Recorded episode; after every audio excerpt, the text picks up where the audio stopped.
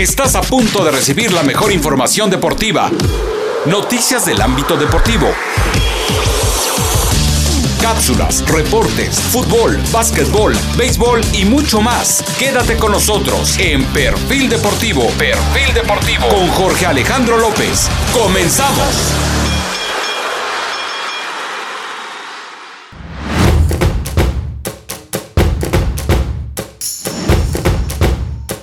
La selección de Argentina volverá a disputar la Copa América ante Brasil 14 años después de la final que perdió el 15 de julio de 2007 en el Estadio José Encarnación Romero de Maracaibo, Venezuela, luego de una sufrida victoria sobre Colombia en una tanda de penaltis tras igualar a uno en tiempo reglamentario. Brasileños y argentinos volverán a definir el título este sábado en el Estadio Maracaná. Lutaro Martínez anotó a los 7 minutos tras ser asistido por Messi, una de las figuras del encuentro. Luis Díaz igualó a los 61 minutos después de una gran asistencia de Eudin Cardona. Dibu Martínez del Aston Villa inglés fue el héroe de la definición por penaltis al atajar tres a Davinson Sánchez, Jerry Mina y a Eudin Cardona. Argentina quedó nuevamente ante la posibilidad de cortar una racha adversa de 28 años sin títulos. El último campeonato que ganó la selección mayor fue la Copa América de Ecuador 1993. La albiceleste jugará este sábado la final de la Copa América de Brasil ante los locales en el Estadio Maracaná. Colombia y Perú se enfrentarán el viernes por el tercer puesto.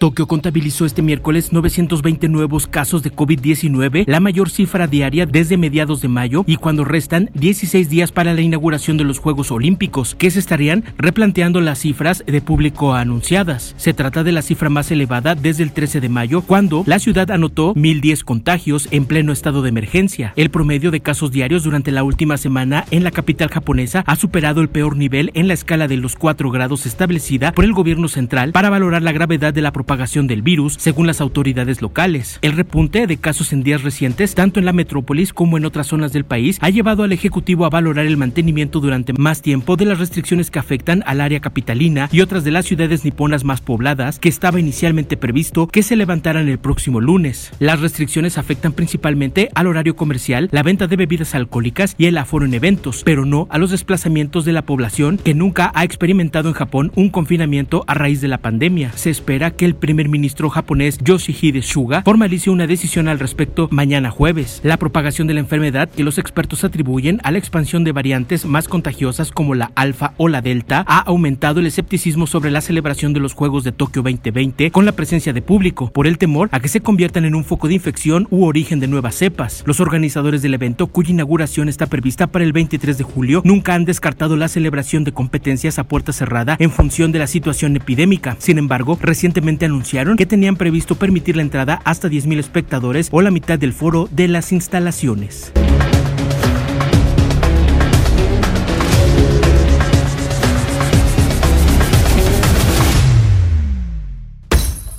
Hola, hola, ¿qué tal? Yo soy Jorge Alejandro López y te invito a que compartas este podcast, además de que me sigas en las redes sociales, en Facebook como Perfil Deportivo, además en Twitter y en Instagram como arroba jorgeale88.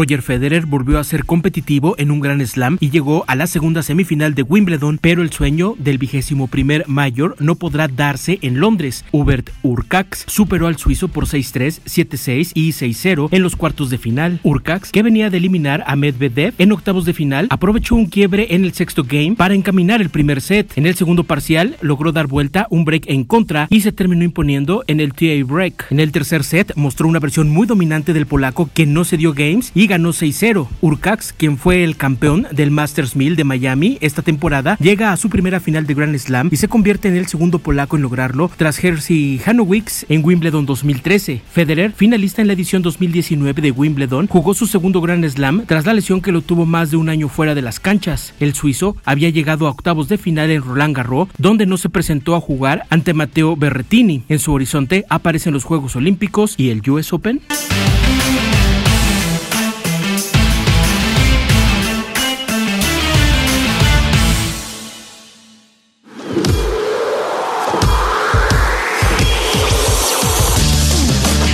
Ya estás informado. Te esperamos en la siguiente emisión de Perfil Deportivo.